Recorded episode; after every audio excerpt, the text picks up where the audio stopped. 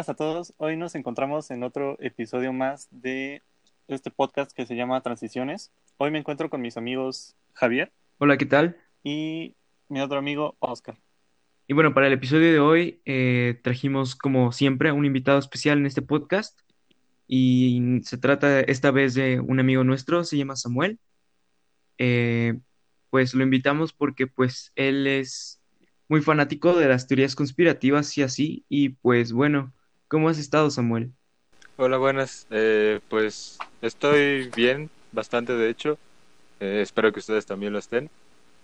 Y pues bueno, gracias por que, porque me hayan invitado a su podcast. Estoy feliz y emocionado de poder estar aquí. Y bueno, este, y bueno, tú más o menos, eh, bueno, ya que dijimos que te gusta mucho eh, pues un poco de tu opinión acerca sobre las teorías conspirativas y, y a lo mejor si nos podrías decir alguna o, algo así por el estilo. Mm, pues sí, de hecho, fíjate que hace poco leí una muy interesante que yo siento que está un poquito densa, por así decirlo, y es habla sobre el aeropuerto, un aeropuerto de Denver.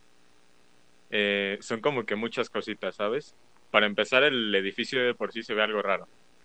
Enfrente del aeropuerto, enfrente del aeropuerto hay como que una tipo escultura enorme de un caballo, pero está muy muy detallada y la mayoría de las personas pues asemejan al caballo con un caballo del apocalipsis. Y además a esto se le agrega que pues durante la noche sus ojos como que reflejan en color rojo, pero rojo intenso. Entonces como que sí da miedito el caballo. Luego, igual y fue coincidencia o no, pero mientras construían la estatua, según que una de sus patas se desprendió y mató solamente a su creador. Ya luego de eso, te vas adentro del aeropuerto y hay una zona que se llama Great Hall. Y curiosamente, los masones, que pues son básicamente los Illuminatis, hacen como que sus reuniones en un, en un lugar llamado así, el Great Hall, pero además de esto, en, en esa zona del aeropuerto hay una placa masónica ahí al aire libre y todos pueden verla. Y supuestamente igual en esta placa hay escritos en braille que hablan del nuevo orden mundial. Luego de esto, también hay todo el mundo puede verlo. Hay tres murales pintados. Hay uno llamado Paz y Armonía con la Naturaleza, que tú lo ves y definitivamente no es eso. O sea, en el mural se pueden ver a niños adentro de ataúdes, un bosque o tipo ciudad incendiándose en el fondo, animales que están adentro de cajas. Una de las niñas está agarrando un pergamino que algunos dicen que es una profecía maya. Eh, allí el otro mural, el segundo, eh, se llama Niños del Sueño Mundial de la Paz. Aquí se ve un arco iris en el fondo y a niños de todas partes del mundo y toda clase de etnias y están entregando armas envueltas en banderas de sus países a un niño del centro, que es alemán se supone. Y sorpresa, sorpresa, los Illuminati supuestamente los fundó un alemán. El tercer mural parece como la continuación del anterior porque tiene el final de un arco iris. Se ve a un soldado nazi enorme con un fusil en la mano izquierda y en el brazo derecho una espada apuntando a la paloma de la paz. Ahí también se ve por debajo a niños y una madre llorando en una pila de ladrillos. Y en la esquina inferior se ve como una nota que según escribió una tal Halma Hetchenberg, que es una, bueno, era más bien un adolescente de 14 años que murió en Auschwitz. Y para terminar todo, o sea, la fresa del pastel es que el aeropuerto, visto desde arriba, forma una esvástica. Pues suena algo muy loco. No sé, este, suena muy, muy sacado de onda, ¿no? O sea, para empezar, ¿por qué en un aeropuerto, no? Ajá, la neta, o sea, la mayoría de estas cosas son como que, y no es solamente que alguien lo haya dicho porque sí, ¿sabes? O sea, están ahí en el aeropuerto y tú puedes ir a verlo y, y allá están las cosas y es, es lo que más saca de onda, como que no intentan ocultarlo. Pero, o sea, ya nos contaste la, la teoría, pero, o sea, ¿tú qué piensas al respecto de, de ella? Pues, mira, o sea, antes, como que tenía ahí un poco mis dudas sobre que los Illuminatis y demás existieran, ¿sabes? Pero cuando vi esto, sí me quedé como de, bueno, igual, igual y si es posible que existan. Porque hay muchas cosas que apuntan directo a ellos en, en este aeropuerto. ¿Crees que sea una broma? Hombre, si fuera una broma, sería una broma de muy mal gusto, la verdad. En especial por. Porque, o sea, son cosas con, con las que no se bromean, la verdad. O sea, para empezar, tantas cosas relacionadas al nazismo, que es algo que ya pasó hace muchísimo tiempo, pues no, o sea. Y, y creo que lo más, más, este, como que curioso es que en Estados Unidos, ¿no? Ajá, sí, de hecho, eso es lo más curioso de todo, que está en Estados Unidos y se supone que pues es de, de una Alemania nazi, ¿no? Pues sí. Pues allá en Alemania fue todo eso de, de los nazis y que Hitler, ¿no? Sí. Ah, ah. Sí, pues bueno, tú, Santiago, ¿tienes alguna teoría conspirativa que conozcas? Pues esta pues ya la mayoría se la conoce, que es la de Triángulo de las Bermudas, que se es, bueno, su ubicación es entre entre las islas de las Bahamas, Puerto Rico y Miami, que pues, en sí las tres unidas forman un triángulo. Y ahí es donde han pasado como cosas muy muy extrañas donde nadie puede dar como con certeza lo que está pasando en, en esa área. Porque pues desde, desde creo que 1900 o algo así, que empezaron a como desaparecer cosas ahí que enviaban barcos y ya, ya no, como que ya no sabía nada de ellos. Pensaron, al principio como que pensaban de que, no sé, había como gente los conocidos como piratas, de que pues los los encontraban ahí, pues hacían sus, sus cosas y ya se adueñaban del barco, pero pues, ya no solo pasaba con los barcos, sino también con aviones. Y no sé, se me hace como que medio extraño porque ahí también, bueno, como que nadie sabe así chido, chido, que, que pase. O sea, hay muchas teorías, bueno, hay teorías que según que hay como que un, un posible salto entre el espacio y tiempo en ese lugar, que lo llaman como el agujero de gusano o como un agujero negro. O sea que se abre y se cierra constantemente y por eso es que desaparecen las cosas ahí como misteriosamente. La otra es de que dicen que habla de ovnis y extraterrestres, que pues, ahí es como donde más se juntan y es donde, bueno, y es la razón de por las que desaparecen todos esos objetos y las personas y todo. Y la última, bueno, de lo que he encontrado, es que según ahí es donde se encuentra Atlantis y pues no sé, o sea, lo, eso de Atlantis se me hace como que raro porque, pues, o sea, sí hay una ciudad ahí, según, porque pues la neta yo no sé, pero, o sea, se me hace como tipo ilógico que nada más por que una ciudad esté ahí, es, desaparezcan tipo barcos, aviones, gente, o sea, yo no como que llego a entender bien qué es lo que sucede ahí. Yo siento que es uno de los misterios, así como que nunca han sido resueltos, porque también me parece muy curioso esa parte de que las cosas desaparecen, o sea, sin, sin tener una explicación o cosas de, este- de ese estilo, pues pasan ese tipo de cosas. La verdad, no creo que, no creo que sea el punto como que de reunión, o bueno, donde hay más concentración de ovnis, pero siento yo que es más lo que habías dicho del, del agujero de gusano, como que tiene más sentido. Pues yo, la neta, las tres no les encuentro tanto sentido, pero o sea, tampoco se me ocurre algo como lógico para lo que esté pasando en, en ese, Pero en vamos, ese lugar. al final de todo pasa, ¿no? Pues lo que normalmente buscamos para algo, siempre buscamos como una respuesta, una solución, Pero pues por eso están estas teorías, porque pues, en sí no se sabe por qué pasa eso o por qué existe. Y es que, o sea, ahí a lo mejor quien haya salido y, y dice, no, pues es que ahí hay mucha actividad magnética o algo así, pero hasta donde sé, no se han encontrado los restos de, de nada de lo que se ha perdido ahí, ¿o sí? Creo que yo llegué a leer hace un tiempo de que sí llegaron a encontrar algo, pero o sea, nada más fueron como pedazos como X y nada más de una cosa, o sea, no de todo lo que han de todo lo que se ha perdido. No, o sea, nada más fue como pues como una migaja, güey. Se puede decir que es nada, o sea, no tenemos tantas pruebas como para ya decir exactamente qué es lo que está sucediendo ahí. A ver, tú Javier, ¿tú te sabes alguna así, una teoría así como las que hemos contado? Bueno, pues eh, yo había escuchado una, y bueno, más bien había investigado una sobre lo que es la parálisis del sueño. No sé si alguno de ustedes alguna vez les ha pasado que como que cuando están durmiendo sienten que despiertan, pero realmente no están despiertos. No, Mm, sí estás despierto, pero O sea, sí, sí te ha, sí te ha pasado, ¿no?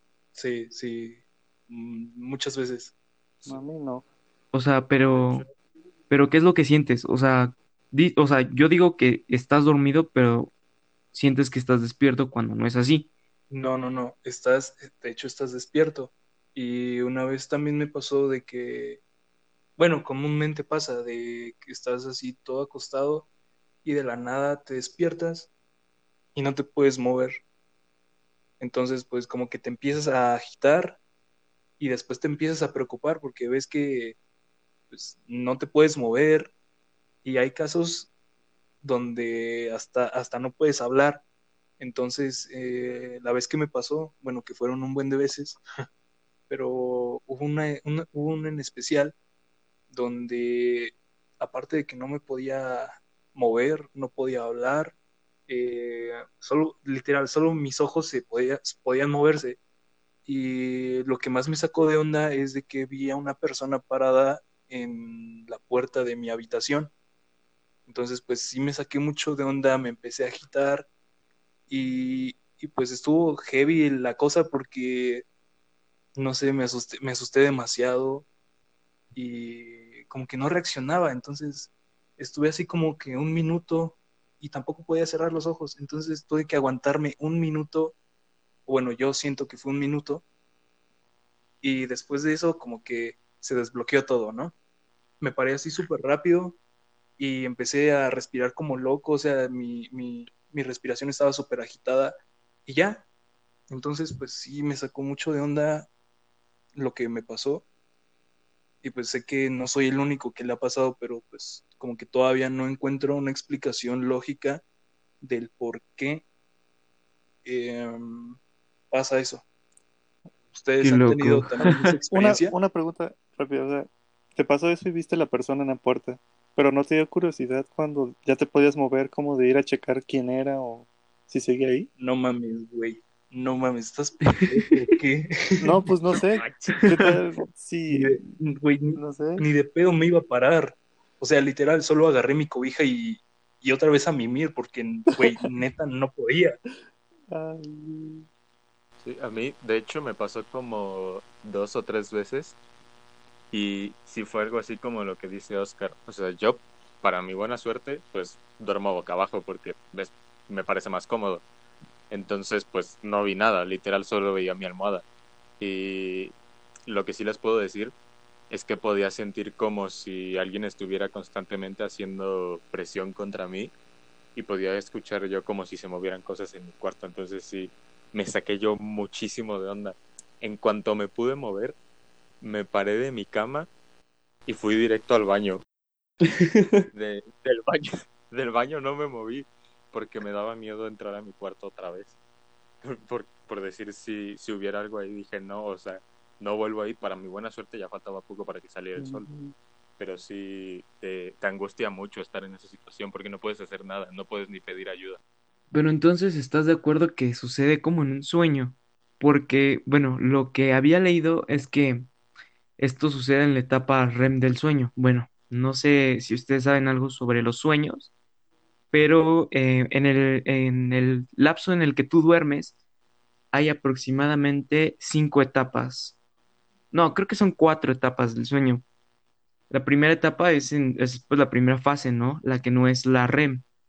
La REM es como el movimiento rápido del ojo que a la hora de hacerlo, por así decirlo, eh, pues es lo que llamamos nosotros como sueño, ¿no? O, o sueños, lo que soñamos normalmente en las noches, ¿no? A lo que Eh, es como donde crea ya las situaciones que a nosotros le llamamos sueño, ¿no? Exacto, exacto. Este, su- eh, sucede algo curioso porque eh, en la primera fase del REM es pues normal, ¿no? En 20 a 30 minutos en los que pues estás viendo el teléfono o estás pensando y después te duermes, ¿no?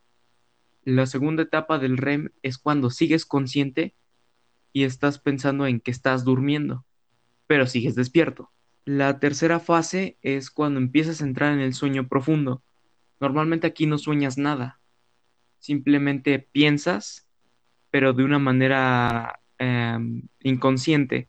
O sea, no estás pensando lo que tú quieres pensar, sino el subconsciente genera eventos aleatorios los cuales tú piensas si pueden ser ciertos o falsos. Y la etapa cuarta del sueño, que sería ya la REM, eh, se le, bueno, se le denomina REM por el movimiento rápido del sueño, creo que ya lo había dicho, pero aquí es donde se genera lo que es la parte del sueño. La parte del sueño eh, en la que uno piensa que ha soñado toda la noche, pero no, realmente nosotros llegamos a soñar hasta cinco o seis veces al día. Digo, en, en una noche, pues, para que me entiendan. En una noche puedes soñar de cinco a seis veces diferentes tipos de sueños que no te vas a acordar casi de ninguno más que del final, pero sucede en esta etapa en la que pasa la parálisis del sueño. Lo curioso aquí es que la gente piensa ver cosas, como decía Oscar, personas o situaciones en las que pasas, como decía Samuel, que piensas que son reales, pero no lo son. Entonces es curioso porque eh, piensas que eh, ves cosas o, o escuchas cosas o sientes cosas que no están pasando, ¿no? Pero no sabes eh, si estás despierto o sigues dormido. Pero pues como le pasó a Oscar, que hay una persona, tampoco le vas a ir a preguntar de que, oye, güey, ¿eres real o no? O sea, No, güey, porque de hecho no te puedes parar, porque lo que produce el REM es la posibilidad de que tú no hagas ningún movimiento a la hora de que mientras duermes. Hay gente que puede pasar ese REM. O sea, el REM eh, hace que, por ejemplo, si tú en tu sueño te estás caminando eh, o estás saltando o, o te mueres, el, el sueño es solamente eso, solamente pasa en el sueño y por eso las personas a la hora de dormir como que no, no caminan, no saltan, no hablan eh, o pues no se mueren. Vamos, Bro, es pero algo curioso. Eu, neta, no, no fue, o sea, neta no fue un sueño, porque incluso después de que ya me pude mover y toda la onda, todavía me quedé despierto, ¿qué serán? Otros 10 minutos, o sea, yo ya no podía conciliar el sueño porque no, no, todavía no podía asimilar el por qué estaba pasando todo eso. Entonces, pues te puedo decir que no fue un sueño. o sea, viste a alguien en tu puerta. Sí, O sea, sí viste a alguien en tu puerta. Sí. Sientes que sí viste a alguien en tu puerta. exacto. Bueno, a eso es a lo que quiero llegar. Realmente se dice que eh, cuando se rompe el REM es cuando suceden cosas como el, el, no sé si lo voy a decir bien, el somnambulismo Sí, el sonambulismo. o cuando hablas eh, en, en- o sea, mientras estás soñando y alguien te escucha hablar y hasta puedes platicar con esa persona o puede suceder lo que es la parálisis del sueño, que es eh, la parte en la que eh, no sabes si estás dormido o si estás despierto, pero pueden llegar a converger las dos cosas en un mismo punto. a veces se piensa que esto puede ser por cosas paranormales, como abrir una puerta interdimensional a, a un espacio en el que puedes llegar a ver seres que a lo mejor no puedes ver mientras estás dormido o mientras estás, bueno, más bien mientras eh, en tu día a día, pues. Y, es curioso porque mucha gente dice, como tú dices, haber visto esa persona o esa cosa y después no verla. Estaba escuchando la historia de un chico que es este, pues, youtuber, que hablaba sobre que él ha tenido varios episodios de parálisis del sueño, en el cual él relata que siempre que, que empieza esa etapa, él ve a una chica sin piernas subiendo hacia él y lo ahorca. Y ahí es cuando termina la etapa. Cuando la ahorca, él se despabila, ve que no es nada y puede volver a la normalidad, a moverse. Lo que no se sabe es por qué eh, te quedas en esa etapa en la cual, eh, pues vamos, te paralizas hasta puedes dejar de hablar, pero nunca vas a poder dejar de ver. Es, es curioso, muy, muy curioso. De hecho, o sea, ahí sí te das cuenta de, de lo del chico este, que dices el youtuber que, que lo ahorca y ahí se despierta. Eh, podría asimilarse un poco a cuando estamos soñando y, y sentimos que nos caemos, soñamos que nos caemos y nos despertamos de golpe. De hecho, esa es como que también una etapa final del, del, del REM. Eh, cuando tú, eh, bueno, a mí me ha pasado muchas veces. em, una vez em, yo estaba soñando que caía al vacío y que a la hora de caer al profundo o la parte más profunda del vacío, me pegaba y me moría. Cuando andabas Y cuando marihuana. yo me moría, eh,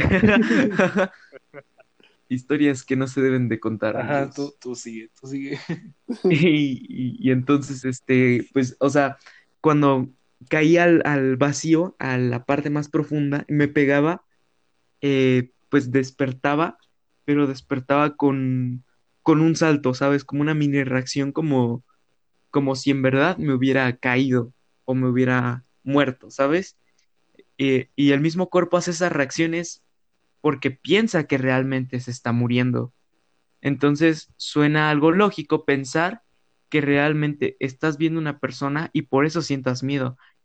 Pero también suena lógico el pensar que esa persona está ahí. Sí. Tiene sentido.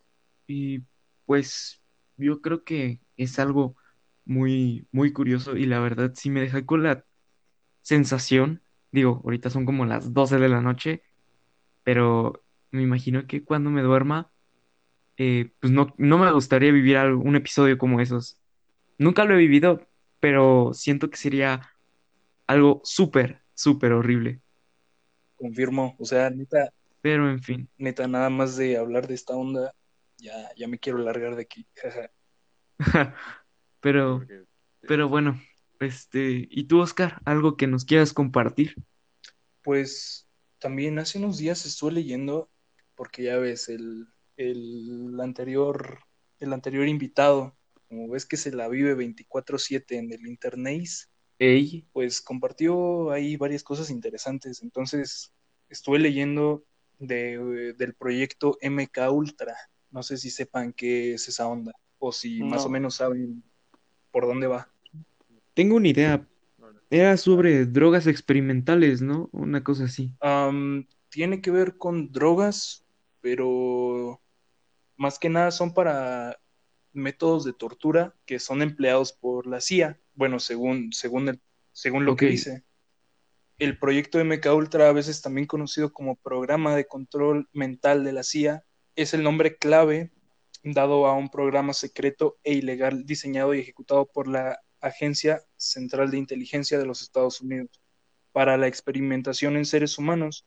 Entonces, más que nada, se ocupan drogas para, para hacer hablar a los, a los prisioneros o a cualquier persona.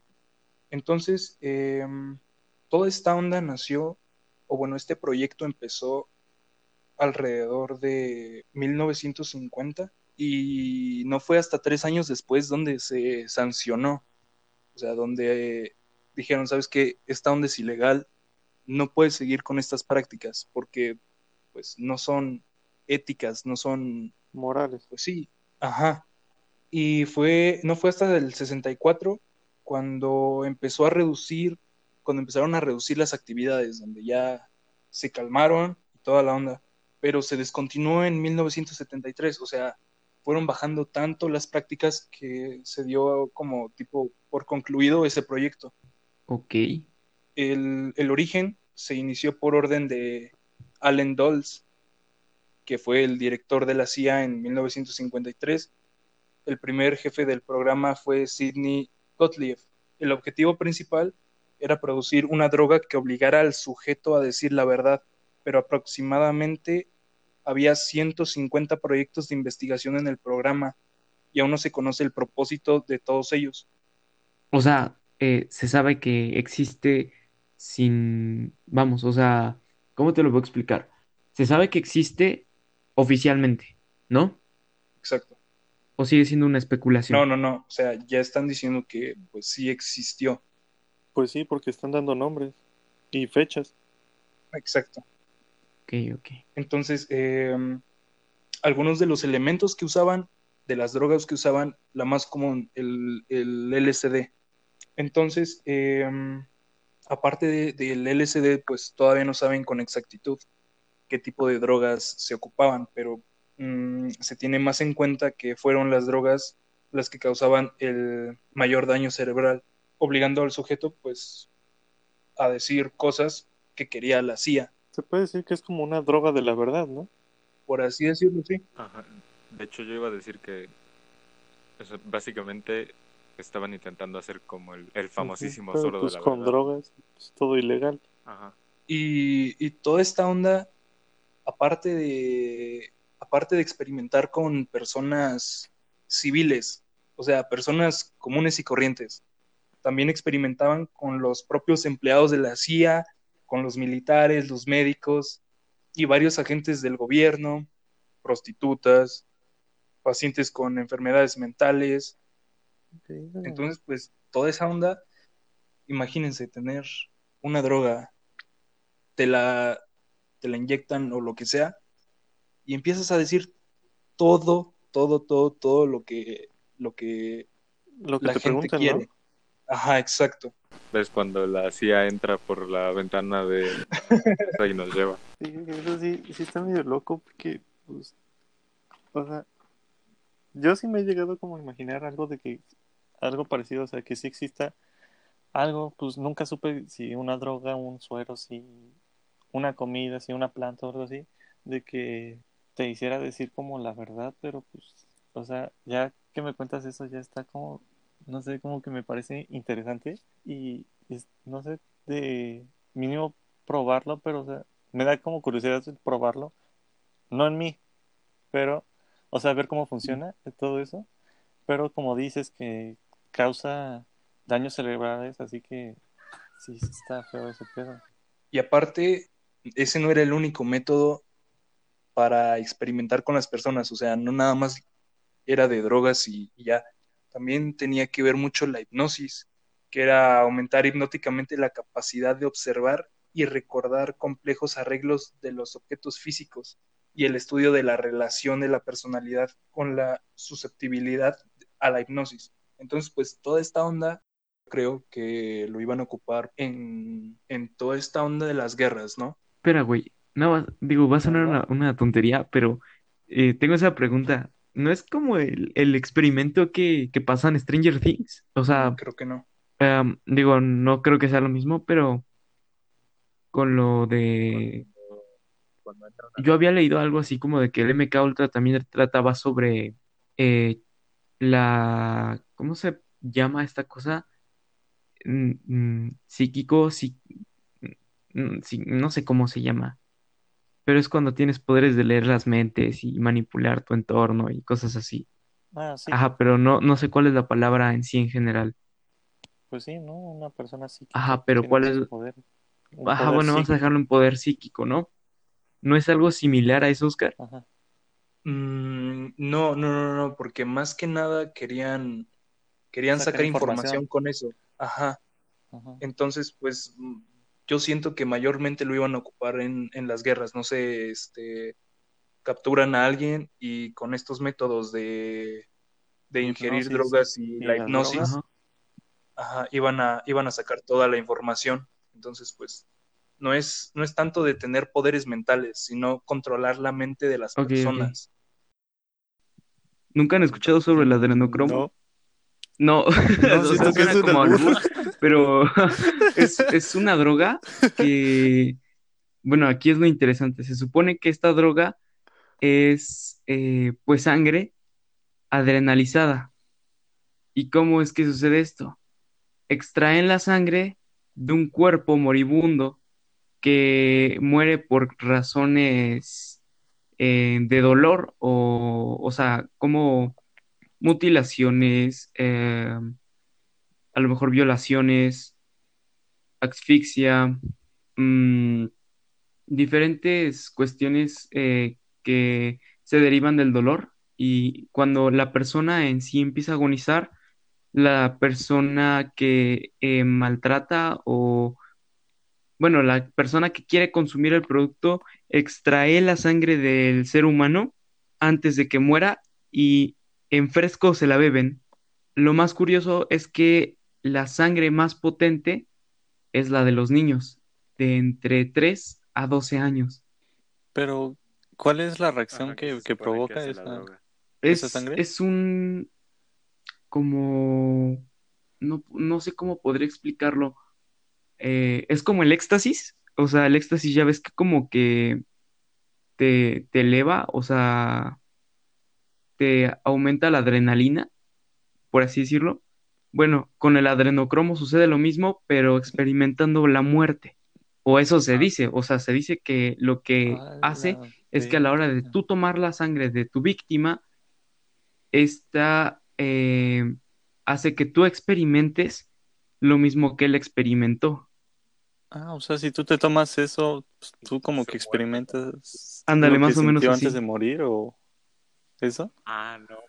Ah, Yo como la para qué querría experimentar la muerte de alguien. No, no, no. Y, y se dice que, bueno, eso de el adrenocromo lo toman las grandes sectas como las sectas de Hollywood, que, bueno, se sabe a, a muy como que gran vista que muchos en Hollywood, ah, para poder ser famosos desde niños, pasan por un cierto tipo de sectas. Eh, no sé si sabrán que, bueno, a muy grande o muy ancha la vista de, de este tipo de cuestiones de fama en Hollywood, eh, muchas personas, eh, en especial menores, lo- los que son actores menores, se dice que pasan por ciertos managers o ciertas personas que están adheridas a, a, pues lo que son la élite de Hollywood, ¿no? Eh, personas que violan niños, que secuestran menores, que hacen trata de blancas, que violan mujeres, que violan hasta hombres y hasta que incluso los matan si se sabe, si se da a conocer su secreto por alguien de la región o de la élite. Eh, es gente que, vamos, te da el poder de ser ah, famoso bajo un costo, ¿no? Mucha de ese tipo de gente también realiza y practica, bueno, más bien se dice que practica eh, pues todo esto del adrenocromo y varias prácticas, mm, por así decirlo, eh, de culto o cultos oscuros, para no decir que satánicas, porque pues no todas son satánicas. Y lo curioso es que estaba leyendo que, eh, o sea, eh, del adrenocromo, esta práctica se va realizando desde prácticamente la Inquisición. Ala. Ey, e- es, es terrorífico, o sea, imagínate, una práctica que se va practicando, obviamente, desde hace Cientos de años, no manches. unos cientos de años. Interesante. Sí, la neta, sí. medio heavy ese, ese tema. Pero pues, no sé, vamos ya a pasar de tema, ¿no? Porque eso de seguir hablando como de cosas aquí conspirativas, creo que hay que irnos un poco más allá, ¿no? Como, no sé, ¿les parece Aliens? Ajá. Aliens. Digo, para empezar, ¿Va? ¿ustedes creen ¿Va, en la vida extraterrestre? Eh, yo digo que la posibilidad está ahí. O sea, a lo mejor sí es muy complicado ahora mismo en, en las condiciones en las que estamos como especie, el que encontremos vida allá afuera o que simplemente la vida de allá afuera se llegue a, a interesar en, en convivir con la raza humana, porque, o sea, siendo sinceros, teniendo la tecnología para viajar a otras partes, como por qué vivirías con una raza que se autodestruye. Entonces, Sí. yo digo que sí existe, pero tal vez no estamos listos para, para conocerla. Concuerdo contigo.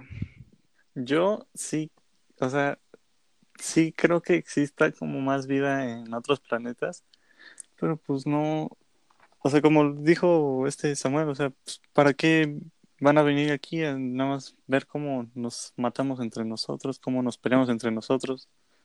O sea, no, no veo que, bueno, no veo forma lógica que se interesen en nosotros para ya establecer como una relación entre, pues, vida fuera de nuestro planeta y nosotros. Y de hecho, ahorita que va esto muy ligado a, a esto de los aliens, ¿ustedes sí vieron lo de que según el Pentágono liberó archivos de ovnis? Sí, ¿Ustedes qué dicen de eso? Sí, o sea, sí, yo la sí neta no pude verlo porque pues no tengo Twitter y me dio flojera crear Twitter para, para verlo. Pero he escuchado que algunos dicen que sí se ven reales y no sé qué tanto ustedes, no sé qué, qué opinen de eso. Pues mira, la verdad lo que yo vi no se ve nada, o sea, porque pues es una cámara de espionaje de un de un caza, o sea, no es como que un em, ¿cómo lo podría decir? Como- Ajá, no es una como cámara full pues, Ultra HD, pues, ¿no? Que ocupas normalmente, ¿no? Sino es una cámara más como para detectar este calor, para detectar objetos, etcétera, etcétera.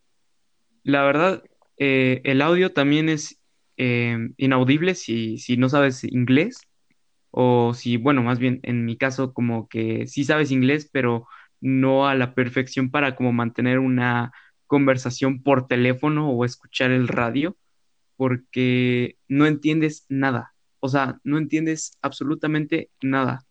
Y lo poco que entiendes es muy inaudible. Eh, los videos sí se muestra como que movimientos raros que pues no hace un avión, o sea, ni un helicóptero. Eh, y según esto, son, son videos de hace más de, ponle tú unos cuatro años, cinco, y otro creo que es del 2004. Entonces, la pregunta aquí es, ¿por qué no se confirmó en su momento y por qué hasta ahora? ¿Y por qué justo en cuarentena? Ajá, cuando, cuando la población está aburrida sin nada que hacer, y más ahorita que todos están empezando a, bueno, no todos, o sea, gran parte de la población se está empezando a poner en contra del gobierno, le sacan como que una que otra cosa para que desvíen la atención. Sí, güey, o sea, yo pienso que más que nada el gobierno quiere, quiere desviar la atención sobre, sobre algún tema. No sé qué tipo de tema sea, pero pues no tiene lógica el por qué revelaron videos que son de años muchísimo antes. Entonces, pues está medio raro. Pues, o sea, igual ahorita, bueno, ya me estoy metiendo un poco a hacer yo mis propias teorías conspirativas, ¿no? Pero, este, a lo mejor y quieren como que distraer, no sé, yo pienso de, de todo eso del tema que traen ahorita China y Estados Unidos, como que la guerra económica que traen, y pues se están llevando entre las patas a todo el mundo en eso, entonces yo siento que a lo mejor podría ser eso. Pero ¿por qué? por- por- por- pero, o Pues sea, sí. ¿por qué eh, desviarlo con eh, vida extraterrestre? O sea, ¿por qué? Porque pues también pudo, bueno, nos pudieron como distraer con cualquier otro tema, pero pues, Pues, ¿por qué es justamente eh, o sea, la vida extraterrestre ha sido como que casi siempre lo que más morbo genera en la gente, ¿no? O sea, desde chiquitos yo creo era de que veíamos luces en, en el cielo y pensábamos que era un ovni, ya después nos decían que era un avión, ¿no? Pero, o sea, lo primero que pensaba era Sí, la típica luz roja Y, o parpadeando, sea, ¿no? desde chiquitos, desde chiquitos tenemos como que muy metidos eso de, de los aliens y los ovnis y demás. Entonces sacan algo así y es como que todos luego, luego van y, y se ponen a buscar de eso. Es que digo, bueno, ah, no sé si a ustedes les ha pasado que cuando piensan si realmente hay vida en otro planeta, piensan si realmente están vivos. No, a- bueno, a mí me pasa muy seguido cuando pienso en eso. Es como ver cómo el universo es tan grande y que solamente existamos nosotros, se me hace muy ilógico. Sí. Entonces me pongo a pensar si existe más gente, si solo existimos nosotros o si realmente no existimos. ¿Sabes? Es... Te rompes la mente con eso, o sea, sí, sí, ¿Qué sí. pedo? No, ¿Qué no sé, de verdad, o sea? No, pues sí, pero, pero cuéntanos cómo llegaste a esa conclusión Ajá. de que no existimos, porque sí me medio intriga es que sería meterte, o sea, de verdad, sería, em, o sea, yo me destrocé la mente. Es más, te lo voy a contar así en corto. em, estaba yo escuchando Tame Impala mientras me bañaba y simplemente se me ocurrió decir, em, ¿qué pasaría si realmente, eh, pues, la gente desapareciera, ¿no? O sea, la gente se daría cuenta de que desapareció o no lo, o no lo asimilaría. Porque si te pones a pensar mucho, es más, no, es broma, eh, un día antes había visto el, el final de un show más, no sé si se acuerdan, de que pues, ya acabó esa serie y pues no sé, eso fue hace como, no sé, mucho tiempo, ¿no? Pero la volví a ver hace como seis meses y pues te digo, al día siguiente me, me bañé y pues estaba escuchando también Pala y me acordé de, de ese momento en especial en el último capítulo en el de que pues la vida deja de existir y pues todo se, se extingue, ¿no? Y nada más quedan este, se me va el nombre, Mordecai Rigby Ajá. y, y Sí, güey, sí, te va a sonar algo así súper pendejo, pero en- entonces pensé, güey, si la gente desapareciera, o sea, por alguna razón, eh, la que tú quieras, eh, la El vida en el de universo dejara de existir totalmente, la gente se daría cuenta de que dejó de, de existir o seguiría pensando que existe. Ah, Pues está medio Claro. elevada Porque, tu- esa o sea, piénsalo así. Si se da cuenta que existe, entonces realmente, o sea, si se da cuenta de que no, em, que desaparece, entonces, ¿qué es lo que pasa? O sea, si fuera así, entonces mi teoría sería equívoca o errónea, pues más bien, em, porque pues entonces, em, pues ya desapareció y, y listo, ¿no? Pero entonces, ¿cómo sabría que desapareció? Y es ahí donde entra en, entonces, no sabe que desapareció. Y por tanto, como no sabe que desapareció, sigue pensando que existe, aunque no esté ahí. man, what the fuck. Qué güey. Entonces eso me hace pensar, güey, en que si realmente hay algo después de la muerte.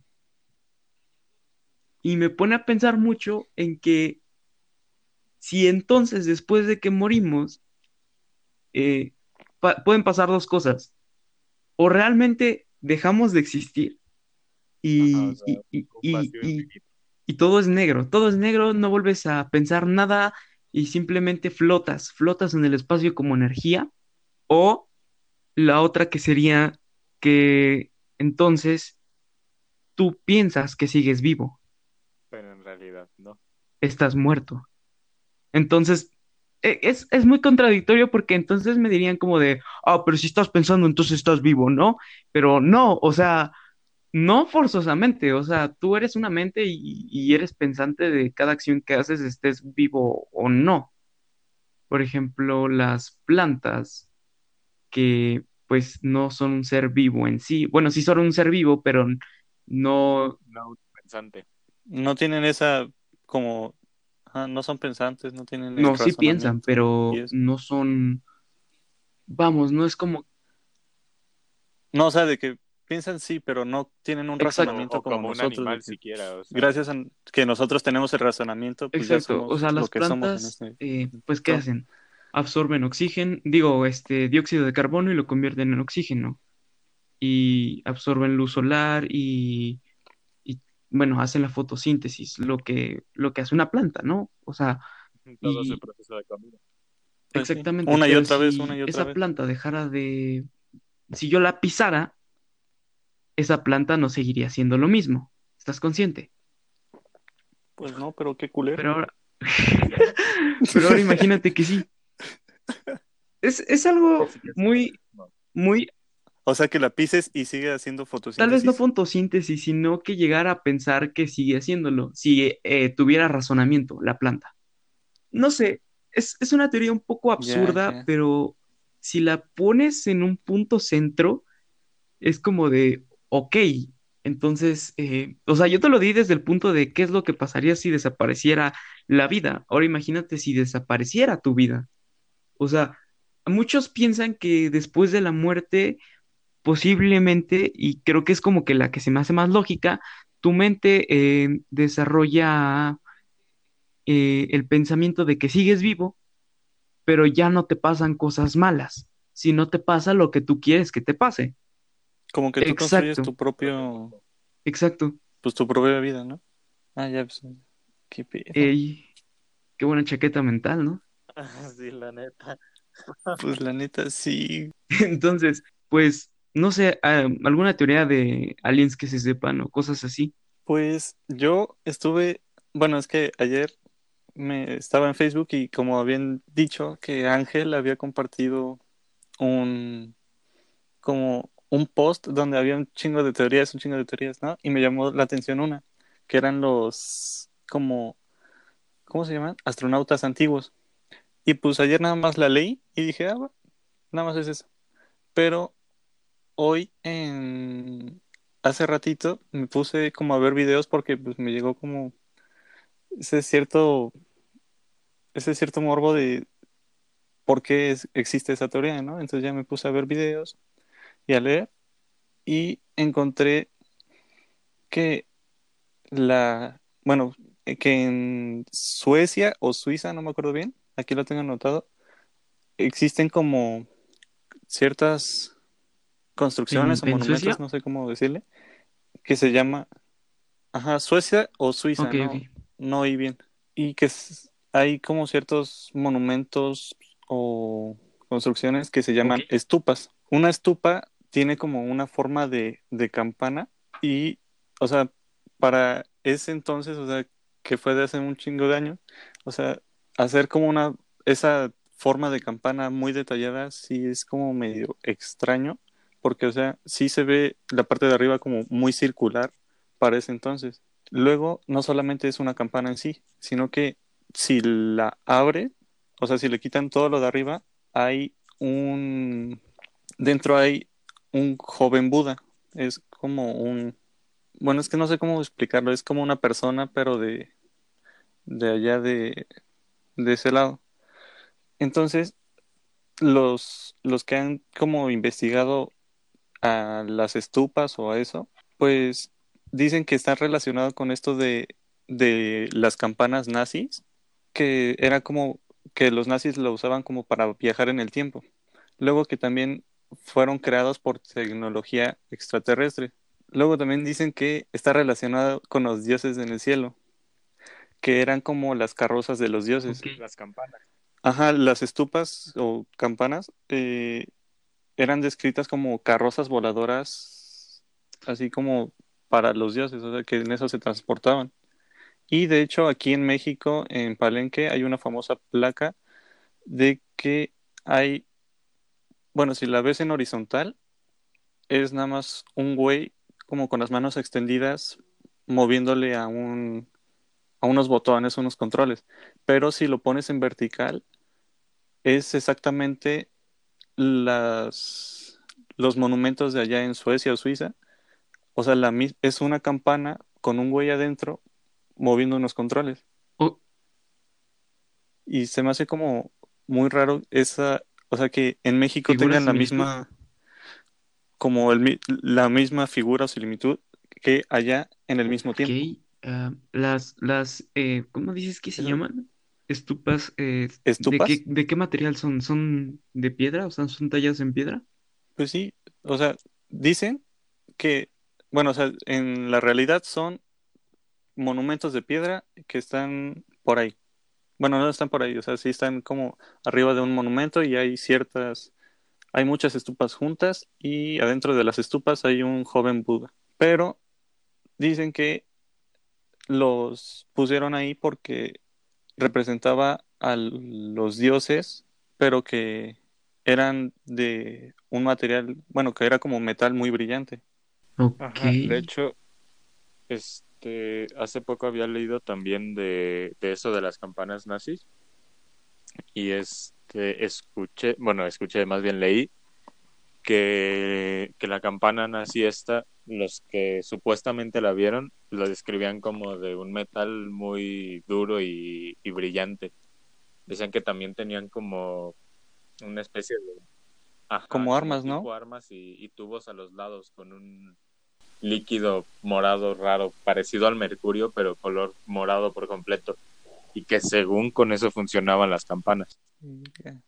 A ver, cuéntanos más a fondo tu, eso que, que estuviste leyendo sobre las campanas de los nazis. Pues, Porque yo solamente vi que las estupas estaban relacionadas, pero pues no, no me puse a investigar bien a fondo eso, eso de los de las pues campanas mira, de los Se nazis. van a reír un poco, pero, o sea, tiene cierta similitud, al menos en cuanto a, a palabras y todo eso, con, con ciertos artefactos de la historia de zombies de Black Ops. O Ok. sea, por ejemplo, a la, a la campana esta eh, y a muchos otros artefactos con los que experimentaban les llamaban Wonderwaffe.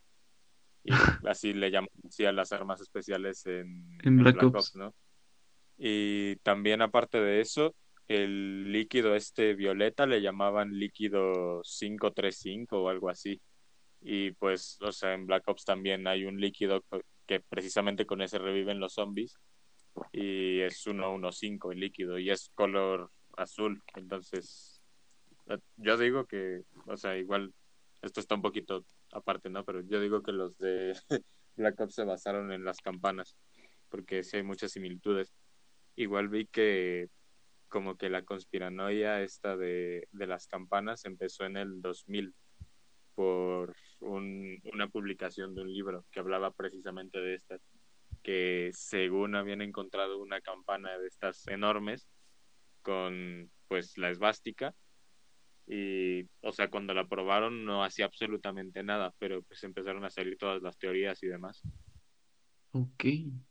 Bueno, yo había escuchado ah, hace mucho, como unos tres años, que mm, por el 2011 se, o sea, yo ya sabía eso de las campanas, pero por ahí, por el 2011, em, por Pensilvania, Estados Unidos, eh, en un condado, por así decirlo, como que apareció una estructura similar a, a, pues a una campana, pues. Y está loco en Pensilvania. ¿Por dónde? estaba en perfectas condiciones cuando la encontraron ¿no? Ajá, sí, sí. ¿Tú igual lo viste? sí sí creo que sí lo vi sí de hecho eso fue lo que reforzó más después la teoría Ajá. Pero bueno, muchos dicen que puede ser como que entre ovnis y también entre máquinas del tiempo. Pero si fuera como máquinas del tiempo, ¿para qué? Como la gente del futuro quiere venir No, acá. pues no sería tanto la gente del futuro, sería la del pasado, porque, o sea, se supone que son campanas nazis, entonces, pues Hitler era muy fanático, si se puede decir así, de, de la ciencia y de los dioses a la vez. Entonces, pues obviamente él vería conveniente el hecho de tener un artefacto para viajar en el tiempo. Bueno, dejando, sí dejando de lado eso de, de los viajes en el tiempo y toda esa onda, ¿ustedes saben o conocen sobre la paradoja de Fermi?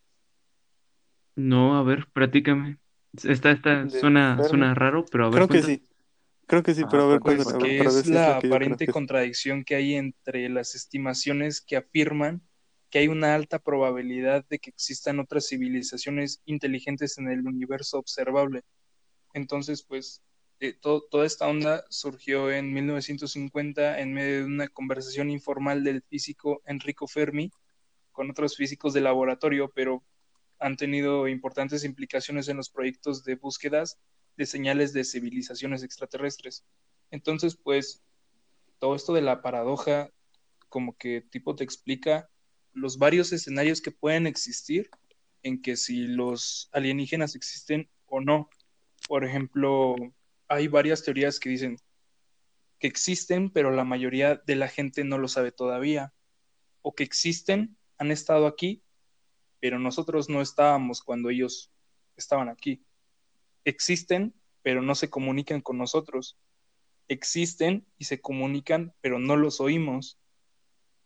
Han desaparecido, existen, pero no somos conscientes de ello.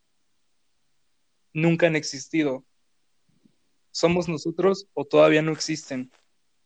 Son inteligentes, pero no desarrollados. Utilizan señales encriptadas y no podemos reconocerlas. Entonces, pues, toda esta, como que son las posibles soluciones de esta paradoja. Entonces, pues, por así decirlo, esta paradoja no te lleva a, a, a una conclusión muy, muy, muy segura, porque de hecho te deja, te deja todavía pensando muchísimo más. Imagínense que este, Sí, deja todo más, más abierto que, que al principio que te planteaste ajá, imagínense que, que este planeta, mm, no sé, fue poblado primero por alienígenas, después de esos vieron que pues ya no, pues ya no les servía, vamos a ponerle así. Y, y de la nada nosotros aparecimos.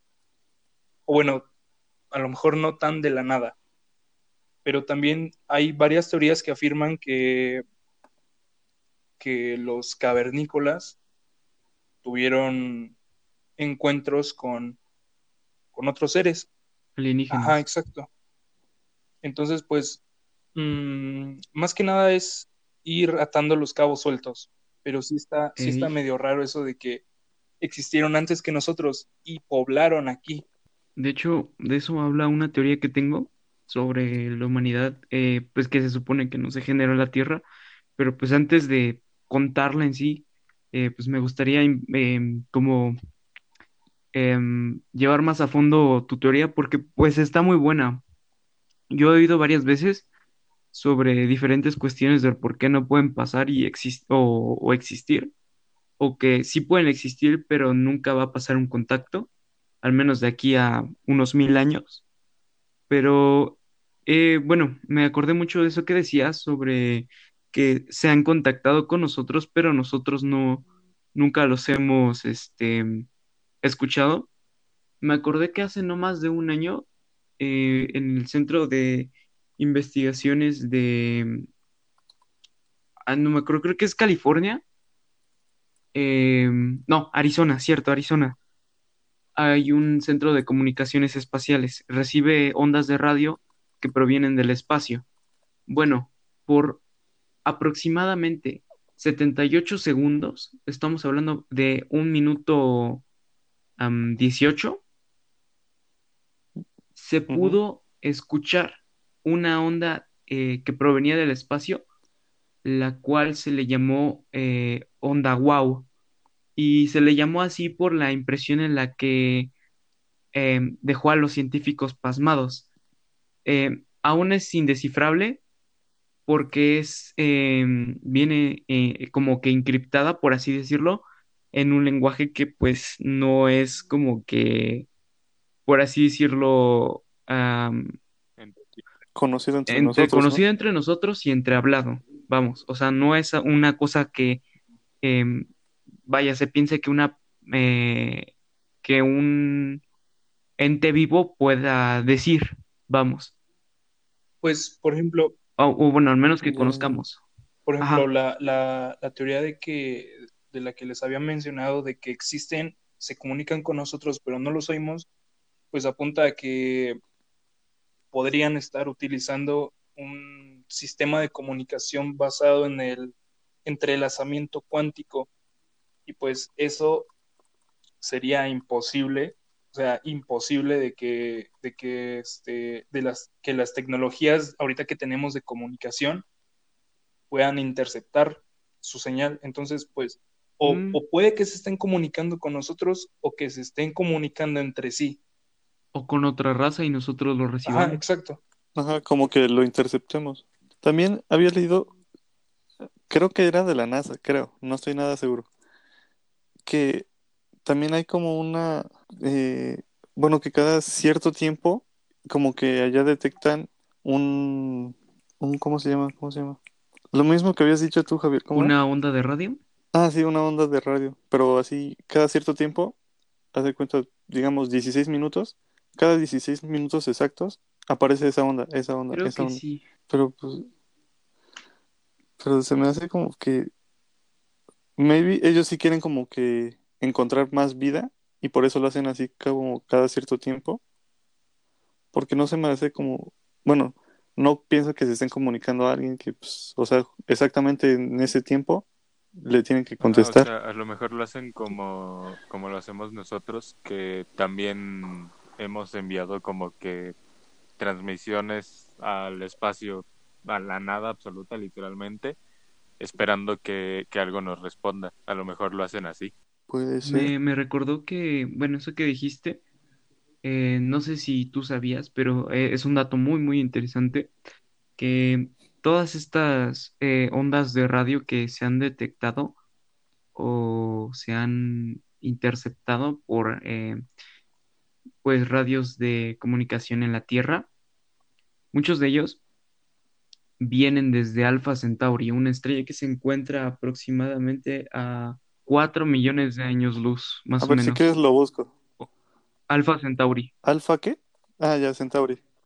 Está a 4.37 años luz de distancia de aquí. Es una estrella muy cercana al Sol y se dice que posiblemente de allá vengan todas las ondas. Cercana. No te Pues, pases. de sí, o sea, compárala con otras estrellas y sí está bastante, bastante cerca, porque, o sea, de ahí creo que la que le sigue está poco más de 10 años luz. Entonces. Alfa Centauri está relativamente cerca También, O sea, es la que tenemos Sí. más cerca de nosotros. y no inventes para que lleguemos allá alguna vez, va a pasar mucho. por verdad. ejemplo, también esa teoría de, de que se comunican mm, dice que las señales de emisión detectables por telescopios y radioscopios siguen limitados a la velocidad luz, aún insuficiente para recorrer distan- distancias cósmicas. Y pues un ejemplo sería si una vida, si una forma de vida inteligente a un millón de años luz usa actualmente ondas de radio desde hace 5.000 años, a la primera señal emitida le faltarían aún 9.950.000 años para llegar a la Tierra. Mm, Puede ser una, una Entonces- buena teoría porque resulta que pues en el espacio no existe el tiempo como tal. Entonces eh, puede ser que esa onda haya sido enviada hace mucho tiempo cuando todavía usaban ondas de radio. Entonces, pues, Otra, te- Sí. otra teoría. Ah, ¿sí? eh, no sé, ¿ustedes qué opinan? También, esto creo que me voy a salir mucho del tema, pero sigue siendo de aliens. Eh, de que supuestamente el astronauta Neil Armstrong, este, bueno, su apellido abreviado, sí. nada más le ponían la. Casualmente, si lo lees al revés, dice alien. Entonces, pues, o sea, sé que, sé que puede ser pura coincidencia o, o pues las cosas no están, no están bien. Pues, o sea, yo digo que sí puede ser coincidencia. Pero, o sea, imagínate que no fuera coincidencia. ¿Qué es todo lo que está de detrás de que- eso? ¿Y por qué precisamente, ajá, por qué precisamente este lo hubiera ajá, Esa palabra, ¿no? Esa palabra. Y encima fue el primero que pisó la luna, o sea, Bueno, supuestamente, porque también dicen que el hombre nunca, nunca llegó a la luna. Yo digo que sí, pero yo supongo que nos esconden más cosas de lo que hay, porque yo siento que sí hay, am, vamos, am, vida en, en la luna o, por así decirlo, cierto tipo de ente viviente. Tal vez no in- inteligente, pero puede ser que, pues como animales, ¿no lo creen? Pues sí, o sea, Ajá, a lo mejor como tipo fauna lunar, exacto. ¿no? Exacto. O sea, y es aquí donde, donde nos preguntamos, nosotros no somos el único planeta donde tiene las capacidades de, pues, mantener vida. Sí, de hecho, el agua no es tan, este, tan rara como lo pensábamos en el universo. Es, de hecho, de lo más abundante que hay. Y pues el agua, para que haya vida, al menos como la de nosotros, es funda- fundamental. Entonces, Perdón si me quedo callado, pero sigo pensando en, en todo lo que están diciendo y no, güey. Eh, el último tema eh, que les había guardado, que es algo muy, muy interesante que viene junto con lo que era el tema de Oscar, es sobre lo de que realmente la humanidad no se, no se originó aquí en la Tierra. O sea, vamos a pensar por un momento que los humanos son provenientes o de otro mundo o se originaron entre, eh, bueno, en otro mundo o son una cruza híbrida entre seres interplanetarios y seres de este planeta, como lo que en este caso serían eh, los monos, que son las, eh, pues el animal más cercano a, al humano, por así decirlo. A lo que voy es que mm, em, el ser humano tiene mucho conflicto con su entorno en la Tierra. Tanto así es el conflicto que, que llega a tener el ser humano, que muchas veces, eh, muchas de las cosas que em, están en el entorno nos afectan, como lo es este, la luz solar, la gravedad, eh, alguno que otro producto naturales que son, bueno, pues de la Tierra. Eh, por ejemplo, en la gravedad eh, se, se puede diagnosticar que la mayoría de personas puede sufrir de dolores de cabeza o de, o de espalda habitualmente. Esto se puede de- de- derivar de que posiblemente la gravedad es muy pesada para nosotros a tal grado de que nos, eh, vamos, nos afecta y posiblemente sea porque si nosotros venimos de otro planeta, eh, en ese planeta la gravedad era un poco más baja. También hablamos sobre la luz solar. La luz solar eh, pues nos produce cáncer y es muy raro porque a los animales que son los que más se exponen al sol son los, los que más les debería de afectar eh, pues lo que es el sol, ¿no? Pero pues es al revés. Tal vez sea por algún proceso evolutivo, pero esto ha sucedido casi desde siempre, desde que pues existe lo humano. Y sobre los productos naturales, pues se ha hecho estudios de que algunos productos como lo que son el polen, ah, a lo mejor los lípidos que pueden contenerse en algunas semillas y infinidad de productos naturales pueden pro- eh, provocarle enfermedades crónicas a los seres humanos como em, alergias, a, a lo mejor, tal vez no, no que te maten, pero sí que estén ahí para toda la vida, ¿sabes? Y es muy curioso porque esto, bueno, esta teoría sale del libro de el doctor Eddie Silver, que su libro se llama eh, como el título de, bueno, como el tema que les estoy contando, que se llama Los humanos no son de la Tierra. Este libro habla sobre que realmente el ser humano se originó hace mil o dos mil años en un planeta por la estrella Alpha Centauri. Entonces, como que relacionándolo con el tema de Oscar y este tema, como que suena algo medio curioso, ¿no lo creen? sí, como que, como que van conectando muchas cosas con otras y terminan haciendo sentido si te quedas como de, buf, pues. Exacto. O sea, empiezan a cobrar sentido, pero pues todavía no tenemos como la respuesta definitiva a qué es, es lo que está pasando, Efectivamente. ¿no? Ajá. Pero bueno, se nos ha acabado el tiempo. Eh, yo digo que estuvo muy interesante este tema del que estuvimos hablando. Nos podríamos alargar mucho más, pero pues yo creo que lo vamos a dejar como para otro podcast. Y pues, ¿qué te pareció, Samuel, este tema? No, pues la verdad estuvo muy chido. O sea, mm, normalmente no tengo como que con quién conversar sobre teorías conspirativas y todo eso, o teorías en general de este tipo. Y pues es como que de las pocas veces que he podido platicar así bien, bien con alguien. Entonces, pues la verdad estuvo muy, muy entretenido. ¿Y, ¿Y qué te pareció estar aquí? Pues me gustó mucho, o sea, como siempre, me la paso estupendo con ustedes. Y pues, sinceramente, les agradezco la oportunidad de que me hayan eh, invitado a, a participar en su podcast. Agradecemos que hayas dado de tu tiempo para pasar un rato por aquí.